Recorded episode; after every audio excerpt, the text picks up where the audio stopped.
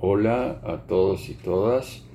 Hoy les hablaré de un mediometraje que realmente me ha encantado, que se llama Le Pupille en italiano, o sea, las pupilas. Em, es un cuento de Navidad y yo me parece es uno de los mejores cuentos de Navidad que he visto en mi vida, quizá con El extraño mundo de Jack también.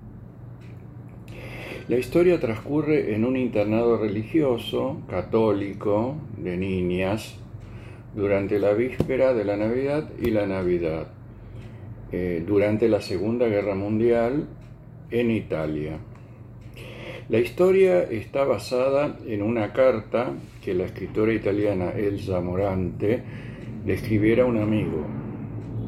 Le Pupile, como les decía, es un maravilloso cuento de Navidad la directora Alice Rohrbacher, en menos de 40 minutos, nos ofrece un relato sensible, humorístico y profundo sobre ese internado, con una implacable madre superiora a cargo de la hermana de la realizadora Alba Rohrbacher, que está pero justísima, y los preparativos de su pesebre viviente, para que el convento recaude fondos en esa época tan difícil.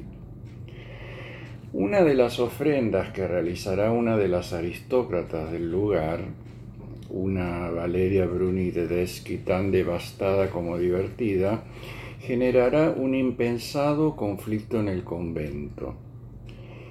Es en este conflicto, donde la directora Rohrbacher termina de introducir su habitual y agudo, nunca obvio ni panfletario, tratamiento del poder, de la religión, de la micropolítica.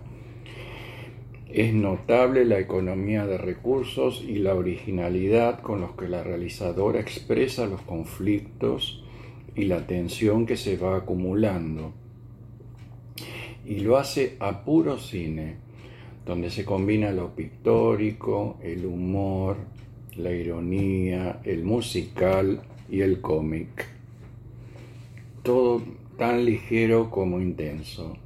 La película es adorable, como lo es su elenco infantil, pero nunca ñoña, conjugando lo dickensiano, lo inefablemente italiano, y ese tono justo que es a la vez apto para todo público, pero no infantil, en línea con los mejores y más clásicos exponentes del universo Disney.